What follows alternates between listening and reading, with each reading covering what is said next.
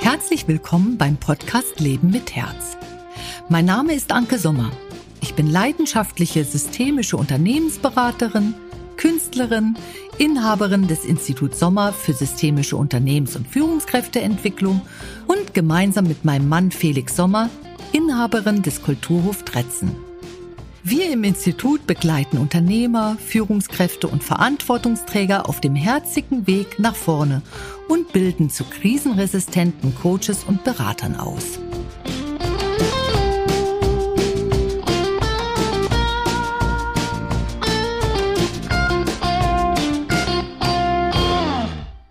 Hallo Klaus, ist das schön, dich dabei zu haben?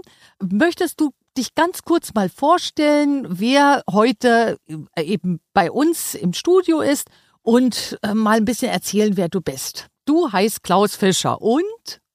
Hallo Anke, ich heiße Klaus Fischer, rede mit C geschrieben. Ich bin äh, in erster Linie Berufsmusiker seit äh, bald 40 Jahren und habe äh, eine Menge Höhen und Tiefen erlebt als äh, Freiberufler in der Zeit mit komplett an der Spitze und auch äh, äh, Pausen, in denen ich dachte, ich weiß nicht, ob ich vielleicht was ganz anderes machen wollen würde, mit äh, mittlerweile tausend Fernsehproduktionen und allem Pipapo, Leute, die ich in meinem Leben kennengelernt habe und wieder rausgeworfen habe.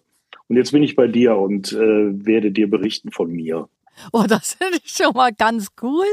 Und unser Thema ist ja immer, wie bringt man, wie bringst du dein Herz in dein Business rein? Wie hast du das geschafft? Wie schützt du dein Herz? Weil das ist das, was unsere Zuhörer am meisten interessiert. Also den eigenen Weg zu gehen, dabei auch erfolgreich zu sein. Wie funktioniert das? Und deswegen werde ich dir ganz viele Fragen stellen, ähm, die unseren Zuhörern und Zuhörerinnen helfen, eben auch mal Rückschlüsse auf sich zu ziehen und zu sagen, ey, so kann ich das machen, da kann ich von Klaus, da kann ich von der Anke lernen, das mache ich mal nach oder hier kriege ich eine neue Idee dazu. So, das ist so der Sinn des Podcasts und deswegen gleich meine erste Frage. Ähm, du sagst, du warst auch so in der oder bist auch in der Fernsehwelt. Ähm, woher könnten dich denn die Zuhörer kennen? Was machst du da? Also nicht alle kennen Klaus Fischer, aber viele kennen ihn. Kannst du dazu mal was erzählen?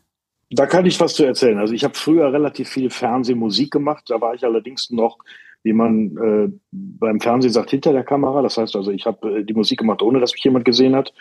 Und da die meisten Leute werden mich wahrscheinlich von TV Total kennen, weil ich da die ersten dreieinhalb Jahre der täglichen Sendung als musikalischer Direktor ähm, am Start war. Und da war ich auch ein Sidekick damals für Stefan Raab. Das heißt, also wir haben viel auch miteinander rumgealbert und gemacht und getan. Ähm, danach bin ich dort ausgestiegen, habe Anke Late Night gemacht, als äh, auch als MD, also musikalischer Direktor.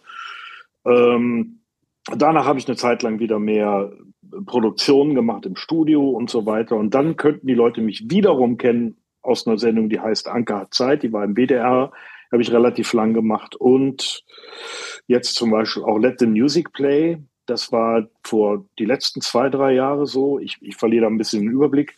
Das waren auch nochmal 100 Sendungen, die wir da gemacht haben. Da war ich allerdings nicht MD, sondern habe da als Musiker engagiert quasi. Und immer wieder irgendwelche äh, ZDF-Sendungen, RTL, Pro7, irgendwas, was mit Live-Musik zu tun hat. Da bin ich dann häufiger am Start oder Euro Eurovision Song Contest und so weiter. Ähm, kannst du den Zuhörern, die MD nicht kennen, mal sagen, was das heißt? Der Musiker, MD ist der Musical Director oder man könnte in Deutsch auch sagen musikalischer Direktor, obwohl es den Begriff im Deutschen eigentlich so nicht gibt. Die künstlerische Leitung. Das heißt mhm. also, ich organisiere nicht, wann die Band ist und wer was anhat, sondern ich schreibe quasi nachts die Noten und die Arrangements und entscheide, was wo wie gespielt wird, wie lang, in welcher Tonhöhe und so weiter und kümmere mich um den Klang und gebe das an meine Musiker weiter, die ich auch zusammenstelle in der Regel. Mhm. Äh, natürlich immer in Zusammenarbeit äh, mit den Verantwortlichen von Fernsehen, von je nachdem, wer das, wer das gerade produziert und äh, bin quasi für den ganzen künstlerischen, äh, musikalischen Ablauf und Content zuständig. Ich glaube, da kann sich jetzt jeder etwas drunter vorstellen. Jetzt aber zu dir, Klaus. du bist ja Profimusiker. Ähm, wie bist du dazu gekommen, das zu machen? Also wie hast du den Weg zum Musiker gefunden?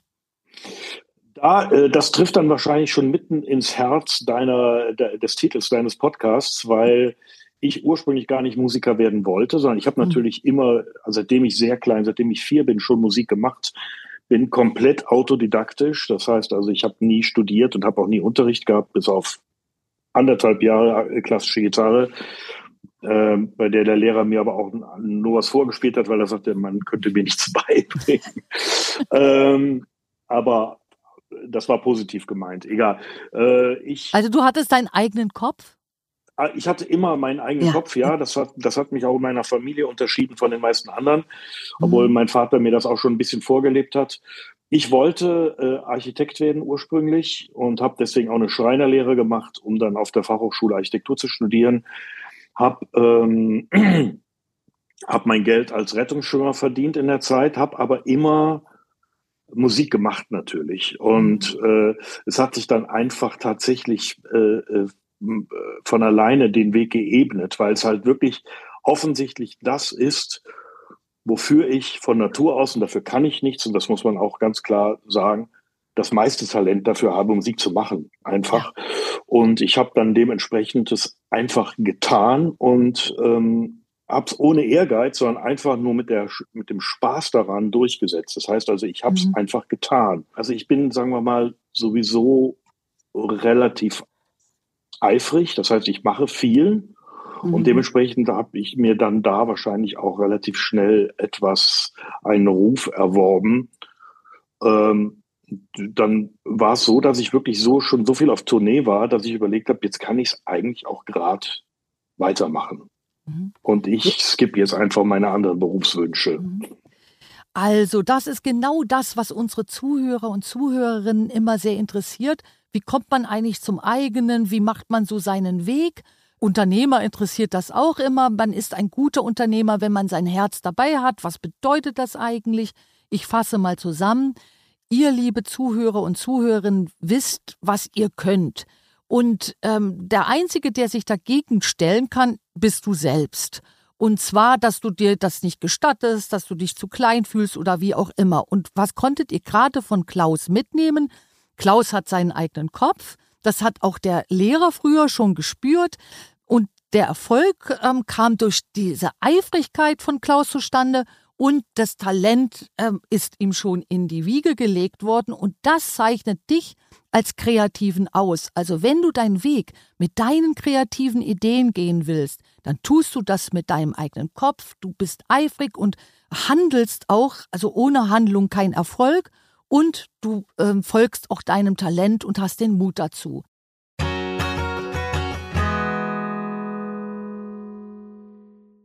Was hat dich denn auf deinem Weg eigentlich also unterstützt? Und was war schwierig auf diesem Weg? Also wer waren, also nicht jetzt äh, von Personen ausgehen, wer waren deine Kontrahenten oder welche Kräfte oder was auch immer? Mhm. Also das muss man schon auch immer wieder mal an Personen festmachen, natürlich. Mhm. Also es war zum Beispiel in der Familie, als ich noch jung war, äh, schon auch zwiegespalten, weil mein Vater freiberuflicher Architekt war und sich auch das Leben so erkämpft hat der mich diesbezüglich unterstützt hat tatsächlich, der mhm. ähm, auch gesagt hatte, Junge, wenn du Musiker werden willst, der hat das schon erkannt, dass ich dafür ein Talent habe, dann geh nicht studieren, das ist nicht dein Ding. Geh und mach es einfach. Äh, meine Mutter war strikt dagegen. So, das war schon mhm. mal der erste Stein. Meine Mutter hat gesagt, die hat bis zu ihrem Tod behauptet, dass aus mir ja nichts geworden ist, obwohl ich eventuell einer der meistbeschäftigten Musiker Deutschlands bin und immer war vor allen Dingen auch, aber mhm. das ist halt für sie kein kredibler Job gewesen. So, und das ist der nächste Stolperstein. Was ist kredibel oder definiere erfolgreich? Mhm. Mir ging es die meiste Zeit finanziell gut. So. Es gab aber natürlich auch immer Senken und so weiter. Und da muss man sich natürlich damit auseinandersetzen, was ist das eigentlich für ein Beruf, den ich habe? Mhm. Ist der, wie kredibel ist der für bestimmte Leute? Die sagen Musiker, naja, also man, man kriegt ja schon das Problem, dass wenn es mal nicht so gut läuft, man kein Einkommen hat oder wenig Einkommen hat, man nicht zur Bank gehen kann und sagen kann, ich habe gerade wenig Einkommen, geben Sie mir mal Geld. Wenn die hören, du bist Musiker, dann ähm, drehen die sich um. Und dann musst du wieder raus. Das heißt also, du musst äh, eigentlich immer mit breiter Brust dastehen zu sagen, und ja, das bin ich und ich stehe dazu. Mhm. Und ähm, der Stolperstein ist dann, glaube ich, tatsächlich, sich darauf nicht einzulassen, auf, die, auf diese Einschätzung von außen, mhm. sondern wirklich zu sagen, will ich jetzt auf Teufel komm raus Musik machen und damit Geld verdienen? Auch vor dem Hintergrund, dass es dann eventuell Musik ist, die ich nie machen würde, wenn ich nicht damit Geld verdienen müsste. Oder stelle ich mich breiter auf und mache dann was anderes. Und das war immer mein Weg. Das heißt also, ich habe mich nicht dazu bringen lassen, Sachen zu machen, die ich nicht will. Sondern ich habe dann tatsächlich lieber auf der anderen Seite wieder ein bisschen, als ich jung war, öfter mal als Schreiner gearbeitet oder habe äh, Studios eingerichtet oder irgendwas. Das heißt, also ich glaube, für mich war das Wichtigste, sich so breit aufstellen zu können, dass ich diesen Stolperstein nicht mehr als Stolperstein wahrnehme.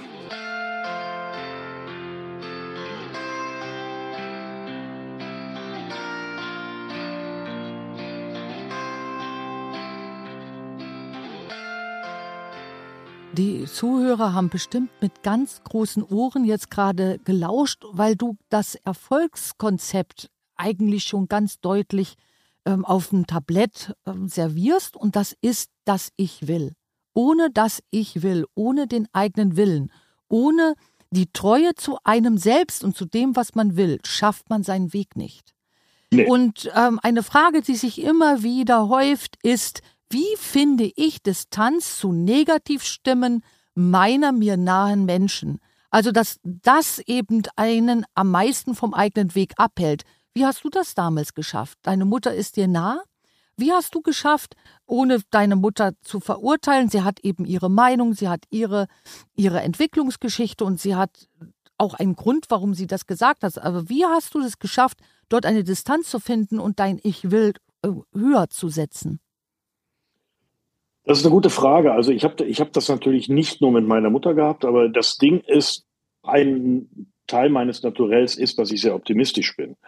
Das habe ich mir nicht immer erarbeiten müssen, sondern das ist schon mal eine Grundhaltung, die ich habe, dass ich denke, so ein rheinländisches, das ist noch immer gut gegangen. Wir, ich, ich, wir kriegen das schon hin, irgendwie. Also so ein Grundvertrauen und keine Angst, keine Angst zu haben vor der Meinung der anderen. Also was ich früh, relativ früh gelernt habe, ist, dass eine Meinung zu haben und einen Standpunkt zu haben immer höher anerkannt wird, als sich anderen Standpunkten und Meinungen permanent unterzuordnen. So, das ist aber manchmal schwierig.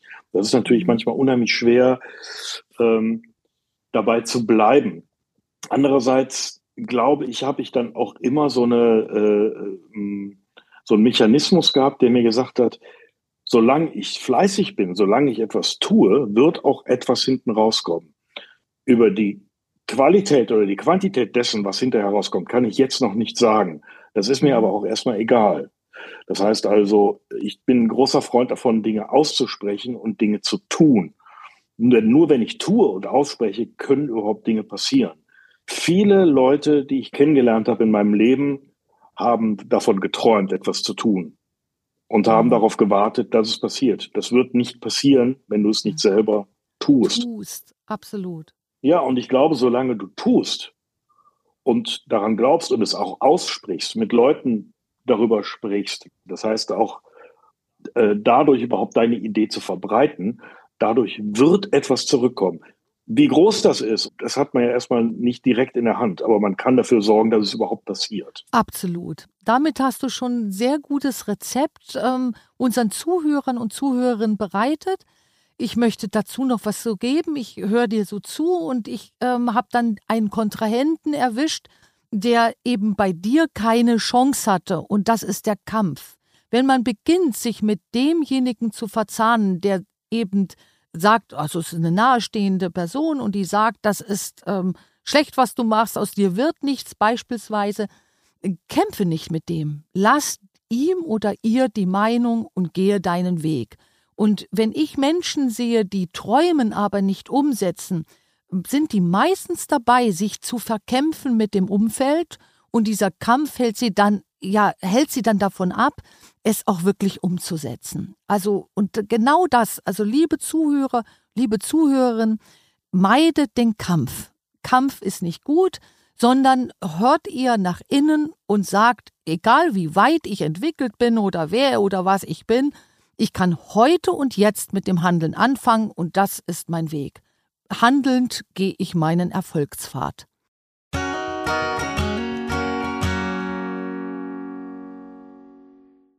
Welche Höhe in deinem Leben hat dir am meisten gelehrt und welche Tiefe war dein bester Lehrmeister?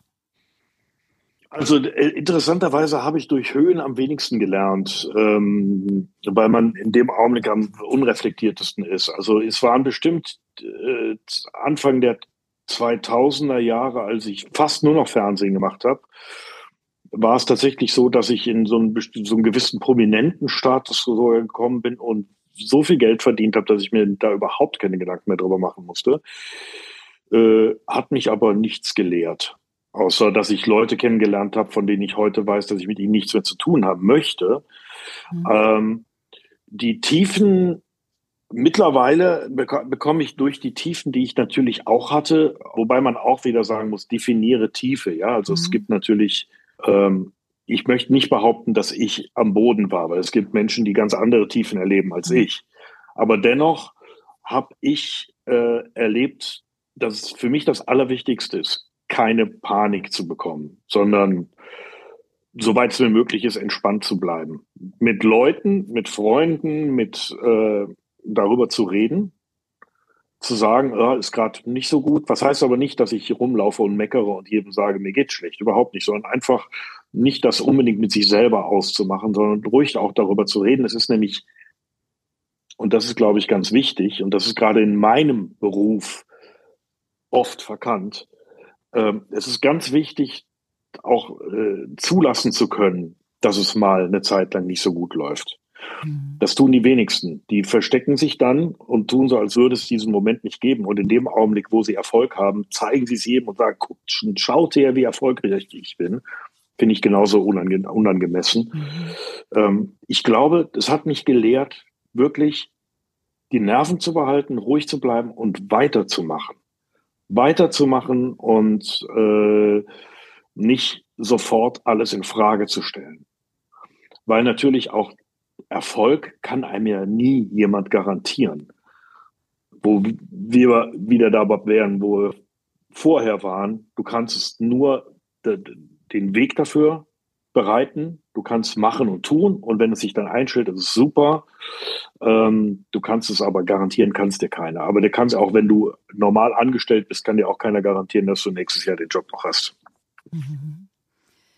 Ähm, ich möchte es gerne mal zusammenfassen.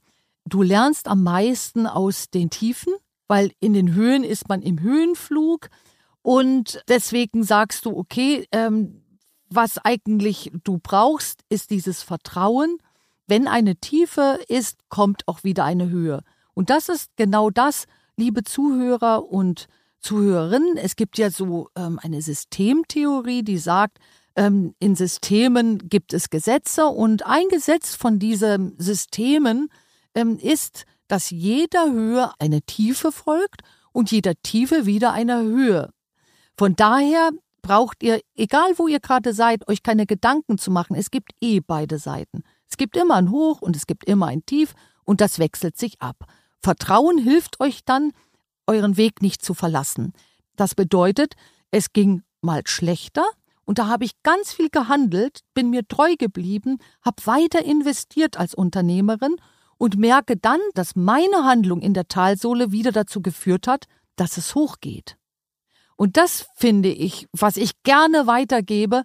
Und in der Höhe genieße ich das einfach und sage jetzt, die Energie, die es da gibt und dieses gute Gefühl, da mache ich mich ganz voll, ich lade mich auf, weil ich weiß, irgendwann kommt mal wieder die Talsohle, denn die Talsohle will mich auch was lehren.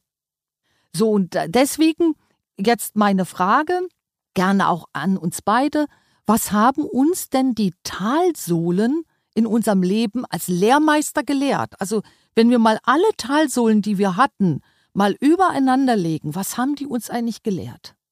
Das, da kommt das Lebensthema, glaube ich, so raus. Und ich denke, das interessiert unsere Zuhörer auch. Ich kann sie schlecht übereinander legen, aber ich habe, äh, glaube ich, gelernt, dass ich eigentlich das, was ich schon gesagt habe, also dass ich wirklich die Ruhe bewahren muss und mich nicht aus dem Konzept bringen lassen darf dadurch. Es ist so ähnlich wie ich, ich denke das jedes Mal im Dezember, denke ich, ah, am 21. ist die Wintersonnenwende und dann werden die Tage wieder länger. Jetzt weiß man das natürlich seit ein paar Millionen Jahren, dass es so kommen wird. Und genauso weiß ich jetzt nach meinen 57 Lebensjahren, dass es auf jeden Fall irgendwohin weitergeht. Mhm. Was aber nicht heißt, also ich glaube, ähm, ich habe nie krampfhaft an einem Ziel festgehalten. Das heißt also, ich habe natürlich auch versucht, und das, das ist, glaube ich, das, was ich gelernt habe, in, auch flexibel zu sein. Das heißt also, ich habe ein, ein großes Bild, an dem ich arbeite. Die Wege dahin können sich aber ändern. Das heißt also, ich kann auch merken, das ist jetzt gerade vielleicht nicht der richtige Weg. Ich nehme auch ruhig mal einen anderen Weg. Das heißt also, ich muss lernen, ähm, damit flexibel umzugehen. Und das ist manchmal schwierig zu erkennen, wenn man sich in der Talsohle äh, befindet und das Licht ein bisschen dunkel ist, dann kann man nicht mehr so gut gucken. Aber sich dann vielleicht mal in Ruhe hinzusetzen und auch ich mache das für mich zum Beispiel, dann in solchen Augenblicken mal aufzuschreiben. Was ist eigentlich mhm. gerade gut? Was ist gerade schlecht? Woran kann ich etwas ändern? Kann ich daran was ändern oder kann ich daran was ändern? Oder was ist vielleicht auch gar nicht so wichtig? Kann ich gerade mal zur Seite tun? Sowohl emotional als auch äh, äh, praktisch. Und ähm, feststellen, ah, Moment mal, da hinten scheint ein bisschen mehr Licht. Ich gehe mal ein bisschen mehr in die Richtung und da kriege ich besser Luft irgendwie so. Mhm. Also, genau, was es mich gelehrt hat, ist, glaube ich, weich zu bleiben. Mhm. Und nicht, nicht hart zu werden vor Angst. Mhm. Und es könnte nicht mehr gehen, weil das führt mich auf jeden Fall in eine Art Depression, in der ich äh, handlungsunfähig bin. Du sagst auch wieder eine sehr goldene Weisheit. Also du hast gelernt, weich zu bleiben. Auf gut Deutsch heißt das für mich als Systemikerin, du hast gelernt, dein Herz offen zu halten. Denn wenn wir das Herz verschließen, weil wir Angst haben, dass uns wehgetan wird, dann passiert genau das Gegenteil. Es wird dunkel und wir gehen in unsere Urprozesse rein. Das heißt, alte Wunden die nicht mal uns widerfahren sind, sondern vielleicht unseren Eltern und deren Vorgängern, kommen wieder hoch und dann gehen wir in den sogenannten Negativprozess. Also was ich gelernt habe aus den Tiefen meines Lebens, ist, mich nicht in der Höhle zu verlieren. Also ja. ähm, es ist wie eine Handlungsaufforderung für mich zu sagen, ich bleibe da nicht liegen und ich lasse auch diesem Kopfkino keinen Raum in mir, also diese düsteren Szenarien, ich glaube, liebe Zuhörer, liebe Zuhörerinnen, ihr kennt die alle. Man kann sich die Welt ganz dunkel reden. Und wenn man aber genau da in so einer äh, Talsohle ist, äh, tu Flutlicht rein. Also dein Schneckenhaus muss ausgeleuchtet sein und dann kommst du auch wieder raus. Und in dem Moment, wo du wieder raus bist, ähm, bist du auch in der Gegenwart und wieder handlungsfähig. Das wäre jetzt das so entwicklungstechnisch mal ausgedrückt, was Klaus gerade ganz äh, bildhaft und gut erzählt hat.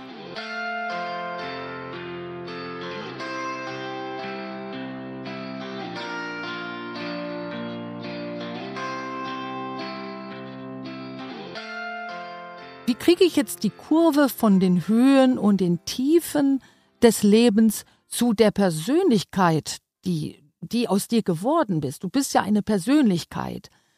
Ähm, was kann deine Persönlichkeit anderen als Weisheit mitgeben? Also wenn du sagst, deine Persönlichkeit hat so eine Essenz, eine Weisheit, welche Weisheit möchtest du mitgeben?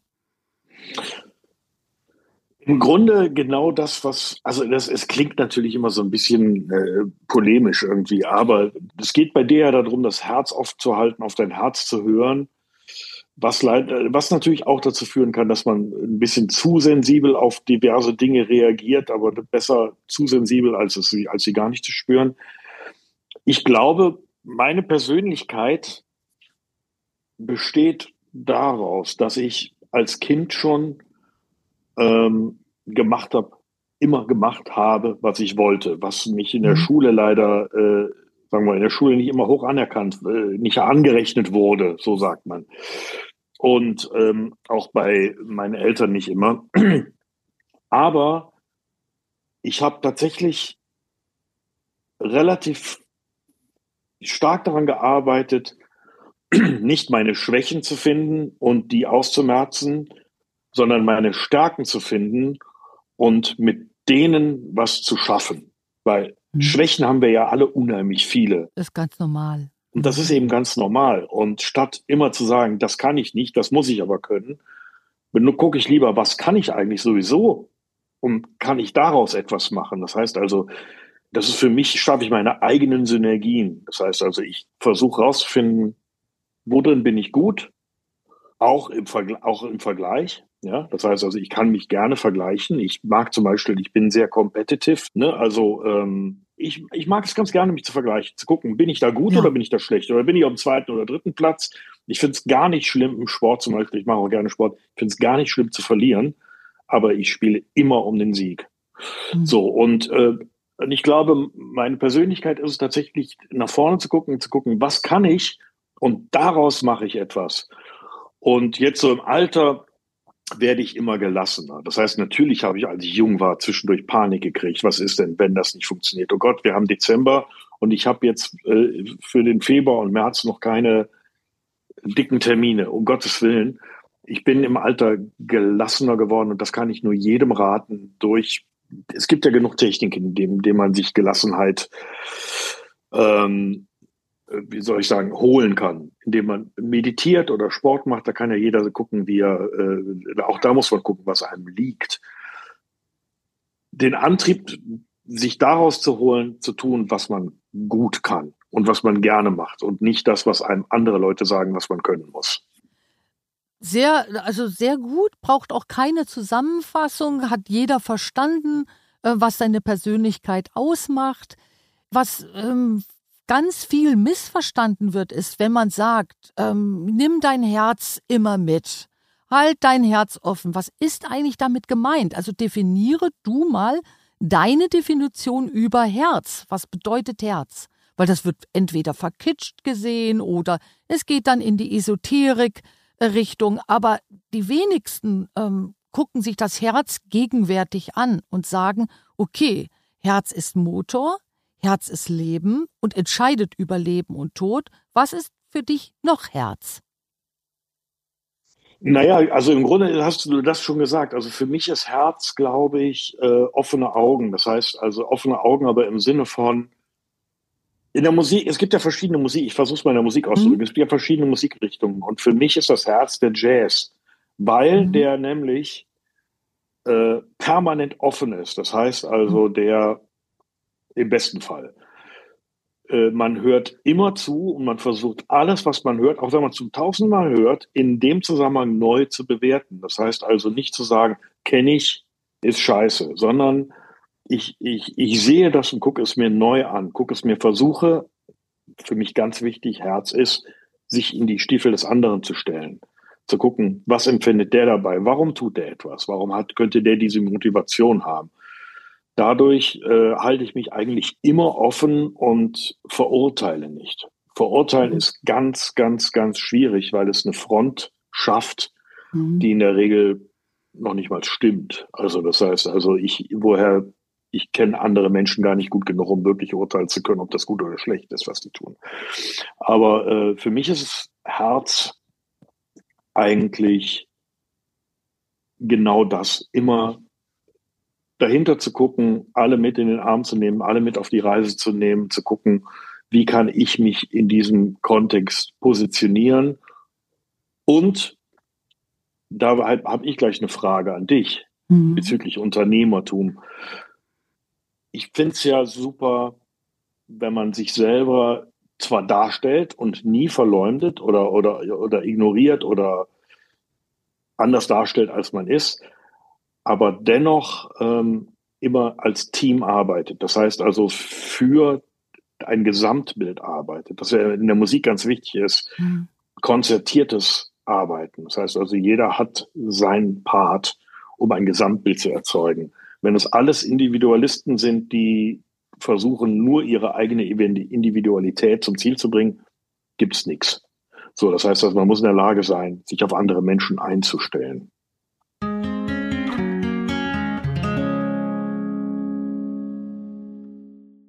Darf ich dir eine Frage stellen? Ja, gerne, sehr gerne. Ähm, man sagt ja, also für mich, ich habe bis heute den Begriff Unternehmer nicht verstanden. Mhm. Das ist ja, das ist ja so eine Ambivalenz, das Herz und Unternehmertum und erfolgreich sein. Mhm. Mhm. Die Frage, die du mir gerade gestellt hast, eigentlich, stelle ich dir zurück. Wie passt das zusammen? Wie passt Herz und Unternehmersein zusammen? Also meine, mein Anspruch war immer, das Herz nicht aus dem Business auszu, ähm, auszugrenzen, weil genau ins Business gehört das Herz. Und das Herz ist wie der Wächter, dass das, was du tust, eine positive Konsequenz für alle Seiten erwirtschaftet. Das heißt, du nutzt allen und dir. Du vergisst dich aber auch nicht. Also du kommst nicht in eine Burnout-Situation, Du kennst deine Grenzen, weil das Herz ja über Leben und Tod entscheidet. Und beim Unternehmer gibt es folgenden Punkt. Die Welt splittet sich in zwei Bereiche. Das ist das Minussystem mit all den Gesetzmäßigkeiten im Minus, also wie Minus miteinander funktioniert. Die negativen, nicht förderlichen ähm, Systeme sind damit gemeint, die eben auf Kosten von anderen leben. Und es ist das Plussystem. Und das Plus-System schafft eine Konsequenz, die förderlich ist zu allen Seiten. Und ich äh, möchte den Unternehmern und allen Menschen, die etwas unternehmen wollen, beibringen, macht das doch auf der positiven Seite, weil es ist viel angenehmer und gesünder, förderlich zu sein. Und zwar nicht nur für den Kunden oder nicht nur für euch selbst, sondern schafft eure Unternehmungen oder stellt eure Unternehmung so auf, dass sie eurem Kunden etwas bringen und euch selbst, und damit ist euer Herz, nämlich das Organherz, am zufriedensten, weil du leidest nicht unter einem Burnout, du reduzierst die Möglichkeit, schwer krank zu werden, du bekommst eventuell weniger Autoimmunerkrankungen und so weiter und so fort. Denn ich denke, wenn man eine negative Konsequenz schafft, schafft man die nicht nur für sich selbst, man schafft sie auch für anderen. Und dann resoniert natürlich kommt eine negative Antwort zurück und das ist Stress. Warum willst du dir diesen Stress antun? Und ich denke, da ist eben also bei vielen Menschen noch gar nicht begriffen, dass das förderlich nicht kitschig ist oder irgendwas Blödes, ähm, so von wegen, der Gute wird nur geschlagen und muss dann selber entdecken, dass er irgendwann mal die Ellenbogen rausholen muss, Quatsch mit Soße, denn wenn du auf die förderliche Seite gehst und darauf achtest, dass es nicht nur dir etwas bringt, sondern anderen was bringt, wirst du zum Freund einer Sache. Und dann resoniert das auch und dir kommt Hilfe um die Ecke, mit der du gar nicht gerechnet hast, weil du positiv resonierst. Das heißt, die Leute haben dich gut in Erinnerung und die sind dann auch an deiner Seite und das macht dich immer stärker. Also warum willst du denn mit negativen Gesetzmäßigkeiten erfolgreich sein? Und das ist eigentlich der Sinn, weswegen ich überhaupt auch den Podcast mache. Weil ich sage, ins Business gehört das Herz, denn warum wollen wir uns denn früher umbringen, als unser Körper uns durch das Leben tragen kann? Denn negativ geht auf Kosten der Pumpe, also unseres Organes Herz. Mhm. Konnte ich dir die Frage so beantworten oder war das zu weit ausgeholt? Nein, du hast mir die, du hast mir die sehr beantwortet. Da kommen natürlich direkt wieder ganz viele äh, neue Gedanken zu. Ja. Unterm Strich könnte man sagen, ist es auch ein egoistischer Grund, nicht egoistisch zu sein, weil es ja dann auch auf dich wieder zurückfällt. Absolut. Das ist ja, das ist ja immer dieses Ding mit dem Karma. Ne? Ist man eigentlich ein guter Mensch, damit man ein gutes Karma hat, damit man einigermaßen schnell aus der Nummer rauskommt? Ja. Ist die Frage. Aber man lernt natürlich, und ich sage das deswegen. Ich war heute Morgen mit drei meiner vier Kinder im Auto, ja, mhm. unterwegs. Und wir haben über reiche Menschen gesprochen, für denen ich ja schon etliche kennengelernt durfte in meinem Leben. Und was ist Glück und was ist Geld und wie hängt das so zusammen? Und Tatsache mhm. ist, dass viele Menschen, die ich kenne, die auf relativ rücksichtslos, relativ reich geworden sind, natürlich aufgrund ihrer Rücksichtslosigkeit sehr reich geworden sind, dennoch aber, und da kommen wir dann in den Long Run, wahnsinnig unglückliche, in der Regel einsame Menschen sind. Mhm. Und deswegen sagte ich ganz am Anfang, äh, definiere erfolgreich. Mhm. Ja, ne, und da habe ich zum Beispiel festgestellt, dass ich mich von vielen Menschen getrennt habe in meinem Leben, mit denen ich wesentlich mehr Geld hätte verdienen können, als ich es jetzt tue. Ich das aber für mich dann irgendwann nicht mehr, ähm, wie soll ich sagen, als zielführend angesehen habe. Das heißt mhm. also, ich möchte einfach keine Menschen mehr in meiner Umgebung haben, die rücksichtslos und egoistisch sind. Mhm. So, ich möchte nur noch nette Menschen um mich herum haben.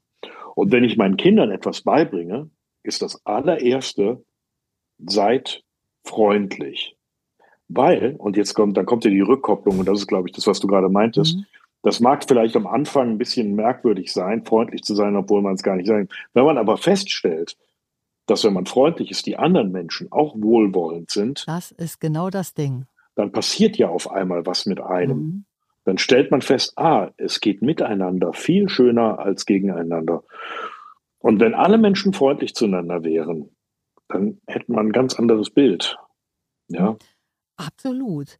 Und ähm, wenn du das deinen Kindern äh, mitgibst, dann tust du schon etwas sehr Gutes. Du machst das System, das, ich nenne das mal ganz einfach, das Plus-System stärker. Und du gibst dich auch für Plus-Systeme, machst du dich erkennbar. Und deswegen, es gibt genauso die reichen Menschen, die mit Plus agieren. Nur ist es nicht ganz so populär, weil viele denken im Unbewusstsein, dein Geld verdienst du am besten mit deinen Ellenbogen. Aber zum Beispiel habe ich so einen Move gemacht. Ich wohne nun auch zum Teil in Dänemark und Dänemark tickt da anders.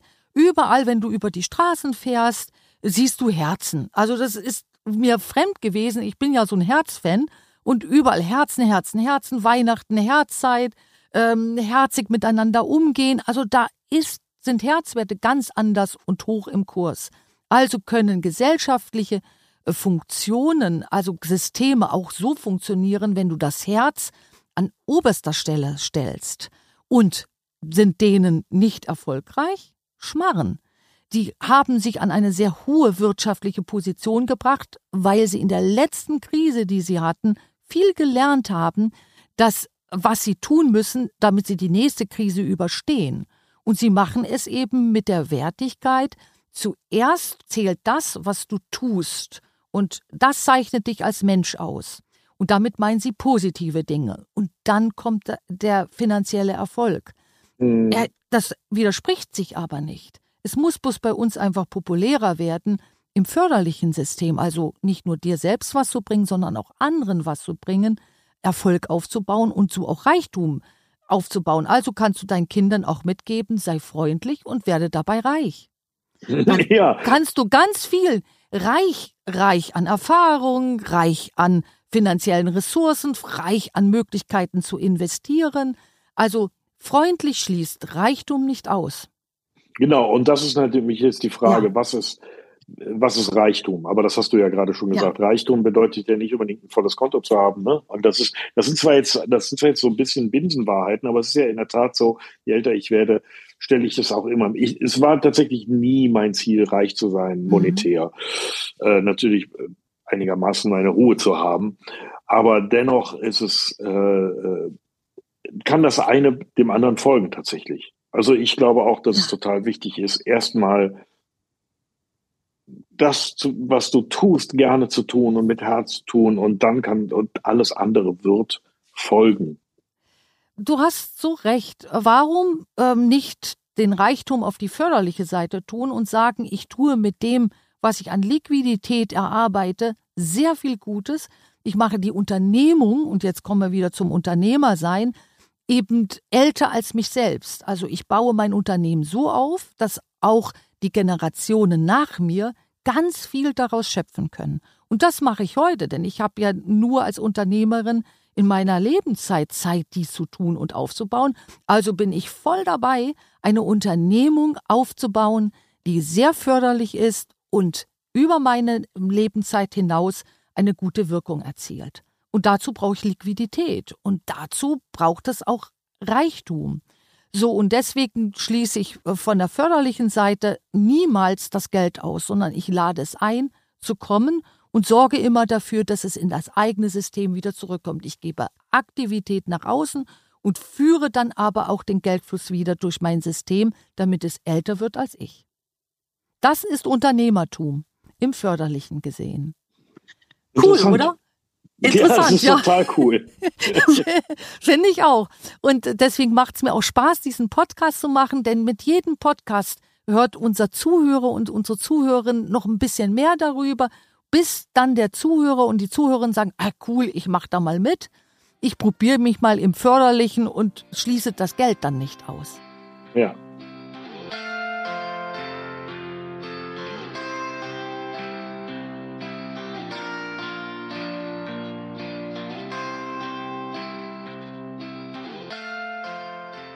Noch eine Frage möchte ich loswerden Gerne. an dich.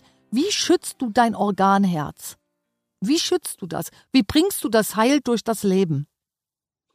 Naja, also äh, ich hoffe, dass ich es heil durch, durchs Leben bringe. Ich äh, achte, also es fängt damit an, dass ich tatsächlich versuche, immer mehr Stress oder Situationen, die mir unangenehm sind, gar nicht erst entstehen zu lassen. Das heißt nicht, dass ich Konflikten aus dem Weg gehe, sondern indem ich eben zum Beispiel äh, Menschen oder berufliche Situationen aus meinem Leben verbanne, die mit mir nichts, eigentlich gar nichts zu tun haben, ne? sondern die ich nur gemacht habe, weil ich dachte, sie müssen sein, um erfolgreich zu sein, um Geld zu haben oder irgendwie sowas. Ähm, andererseits gehe ich da ganz praktisch dran. Das heißt also, ich äh, rauche nicht, ich trinke sehr wenig Alkohol, zwar regelmäßig, aber sehr wenig, äh, weil ich das nämlich das Ritual gerne habe, aber so bin zum Beispiel niemals betrunken. und äh, ich versuche mich so viel es geht zu bewegen und bin vegan. Lange Zeit war ich halb halb seit Juli jetzt finally bin ich äh, bin ich vegan und fühle mich da drin wohl. Und momentan ist es das was ich tun kann dafür. Also meine Familie zu haben möglichst entspannt und fröhlich zu bleiben und mich pflanzlich basiert zu ernähren tatsächlich. Absolut toll. Also ich bin Verfechterin der sogenannten Leadership Küche und die setzt immer auf das Bedürfnis des Körpers, also schaut sich die Signale an des Körpers. Und ich war, also ich sag mal, die Hälfte meiner Jugendzeit war ich Vegetarierin. Und als ich dann älter wurde und größer wurde, wuchs auch ein Fleischhunger wieder in mir an. Und dann habe ich gesagt, okay, wenn ich den habe, dann doch nur äh, Bioqualität und ich hatte das so um die Geburt meiner Tochter, hatte ich den stärker und danach ließ der wieder nach. Also ich habe gesehen, es gibt so bei mir so eine Bedarfskurve mhm. und ähm, derzeit habe ich kaum Fleischhunger, also kaum bis gar nicht. Und dem versuche ich dann zu folgen. Was ich aber immer mache, ist, ich, ähm, ich klammer nichts aus meiner Küche raus. Also das heißt, wenn mehr Stress ist, brauche ich mehr Fett, um eben nicht zu sehr abzumagen, denn wenn wir älter werden, neigen wir eher dazu, zu dünn zu werden und auszuzehren. Und ich merke, seitdem ich einfach auf die Signale des Körpers achte und mich dementsprechend ernähre, schütze ich auch am meisten mein Herz. Ich habe tatsächlich festgestellt, dass es für mich jetzt gerade, der macht's richtig hier. Genau, ist ja toll. Wir sehen jetzt gerade, ist das ein Kater oder deine Katze? Das ist ein Kater, der sich einfach ja. unglaublich entspannt, den, und zwar sein ganzes Leben lang. Das ist genau, der macht's richtig. ähm, ich lasse den mal kurz die Tür raus. Äh, ja. Was ich sagen wollte, dass äh, die Signale deines Körpers können mhm. einen ja leider manchmal auch täuschen, weil ja zum Beispiel für mich Fleisch auch ein Suchtpotenzial hat. Ja, das mhm. heißt also wie bei vielen Menschen Alkohol auch oder Zucker zum Beispiel mhm. oder sowas. Ich habe jetzt zum Glück kein Problem mit Zucker oder Alkohol, aber ich weiß, dass ich äh, teilweise früher sehr viel Fleisch gegessen habe. Mhm. Und ich merke jetzt dadurch, dass ich ähm, vegan bin, dass es teilweise einfach auch fehlgeleitet war, weil ich mich so an das Fett und das Salz gewöhnt habe, mhm. dass ich, ich will auch nichts ausklammern. Ich habe jetzt zum Beispiel festgestellt, strenger Veganismus, wie ich ihn jetzt seit einem halben Jahr mache, ist für mich als tourender Musiker zum Beispiel fast unmöglich. Das heißt also, ich kann jetzt schrittweise auch schon mal sagen, okay, ich bin eingeladen bei Menschen, denen vegan völlig fremd ist, dann kann ich auch einen Abend Vegetarier sein. Mhm. Äh, also da, ich, ich bin da auch überhaupt nicht militant. Jeder soll, meine Kinder essen Fleisch und das ist völlig in Ordnung. Das, mhm. das müssen die selber entscheiden. Es gibt natürlich für vegan sein noch eine Menge andere Gründe, ne? also außer des, der, der, der eigenen Gesundheit. Aber für mich war es die logische Konsequenz. Ich schließe aber auch nichts aus. Also mal gucken, was passiert. Finde ich sehr spannend, was du sagst, Klaus. Also ich habe die Erfahrung gemacht, dass man lernen muss, seine Signale zu verstehen, die man gibt. Der Körper in meinen Augen, aber ich, das ist auch natürlich mein Job, auf die Signale zu achten, irrt sich nie. Der zeigt auch richtig, ob er es braucht oder nicht. Wer sich irrt, ist der eigene Verstand. Die Botschaft die Gewohnheit. Genau so ist es. Und das ist der Frontallappen. Und der Frontallappen sagt, man hat jetzt Hunger auf Salz und sonst was. Die Leadership-Küche, die spart, das heißt die Küche, die dich eben führt und du richtest die Küche auf deine Körpersignale ein, darum Leadership-Küche. Diese Leadership-Küche, die lehrt dich eben, alles das wegzulassen, was du nicht brauchst. Und was du nicht brauchst, sind in der Regel die Nahrungsmittel, die zu sehr verarbeitet wurden. Das heißt, weißer Zucker, ähm, der wird dir irgendwann im Mund pitzelig und fängt an zu zwicken, wenn du dich daran gewöhnt hast, anderen Zucker zu nehmen. Also diese Übersüße, auch diese Süßigkeiten, wo äh, die so Überquellen von weißen Zucker, da geht es jetzt auch nicht darum, dass man sagt, ich lehne Zucker ab, sondern ähm, wir haben uns entwöhnt von der wahren Süße. Und ähm, wenn du an diese Urnahrungsmittel gehst und sie nicht mehr so raffiniert und, und tausendmal bearbeitet zu dir nimmst, dann merkst du schon, dass dein Körper beginnt plötzlich Sachen abzulehnen, wie zum Beispiel zu viel Salz, zu viel weißer Zucker und, und, und. Und das, liebe Zuhörer und Zuhörerinnen, schützt auch euer Organ Herz, dass ihr eben immer weiter lernt, auf euren Körper zu achten.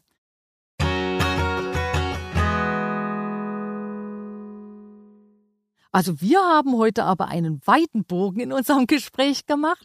Ja. Habe ich irgendwas vergessen, ähm, was die lieben Zuhörer und Zuhörerinnen von dir noch erfahren müssen, wo sie sagen, so, da möchte ich vom Klaus lernen, da will ich dich abschließend nochmal fragen. Ich war, also ich, für mich besteht das Leben nicht nur aus Musik. Das ist ganz im mhm. Gegenteil. Also ich bin, also das ist vielleicht, glaube ich, noch wichtig. Äh, es gibt immer noch andere Dinge in meinem Leben. Für mich ist die, meine Familie noch wichtiger. Und ich habe immer Dinge, die ich gerne tue nebenher. Also ich könnte auch, äh, wie soll ich das sagen? Ich langweile mich nicht, wenn ich keine Musik mache. Das heißt also, ich halte auch die Augen nach allem anderen auf. Und wenn, wenn, wenn Momente kommen, in denen ich nicht so viel Musik machen kann oder vielleicht auch möchte, weil ich wieder Kraft sammeln muss, um eine neue Platte zu machen oder sowas, dann tue ich andere Dinge, die mir Spaß machen. Ob das Fahrradfahren ist oder ob das äh, Schreinern ist wieder oder äh, Sport machen oder nur mit meinen Kindern. Ich habe versuche immer möglichst mich bereit hinzulegen. Das ist wie so, wenn man auf so eine Eisfläche geht. Ne? Also wenn, mhm. äh, wenn man äh, wenn man sehr spitz auf einem Punkt alles setzt, dann kann es auch schon mal brechen. Ich versuche das so ein bisschen breiter alles darzustellen. Das bin, glaube ich, ich. Super Weisheit zum Schluss, absolut cool. Also du äh, konzentrierst dich darauf, auch alles von dir zu leben und nicht nur einen Punkt, eine eine Stärke. Das finde ich auch cool. Ist auch eine tolle Weisheit, liebe Zuhörer und Zuhörerinnen. Also lebt euch mit allen Facetten, die ihr habt. Traut euch das zu tun. Das sagt eigentlich Klaus nochmal, indem er du etwas von deiner Persönlichkeit zeigst. Hast du noch eine Frage zum Schluss oder irgendwas, was dich noch bewegt, wie du das Gespräch abrunden möchtest? Ich bin eigentlich, ich bin abgerundet. Also ich habe tatsächlich lustigerweise durch deine Fragen sehr viel äh, äh, darüber gelernt, wie du Dinge siehst. ich habe mir ja vorher auch nochmal deine Homepage angeguckt und habe hab alles, also ich habe versucht rauszufinden, was genau das Feld, äh, äh, wie das Feld aussieht, was du beackerst. Das weiß ich jetzt durch deine Fragen. Oh, toll! ich meine, was einem ja auch sagt, Fragen sind ja quasi auch Antworten. Absolut. Klasse, danke schön. Ja, dann genieß heute deinen Tag weiter und ganz viel Spaß und bis zum nächsten Mal. Bis zum nächsten Mal, Anke. Tschüss. Tschüss, Klaus.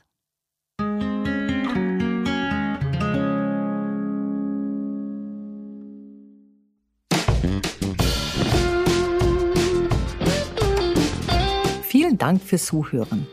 Ich hoffe, es hat euch gefallen. Und ich habe eine Bitte an euch, traut euch, mit uns in Kontakt zu treten, wenn euch etwas auf dem Herzen liegt. Ihr findet uns auf Instagram und Facebook unter Institut Sommer und so auch im Internet unter Institut Sommer.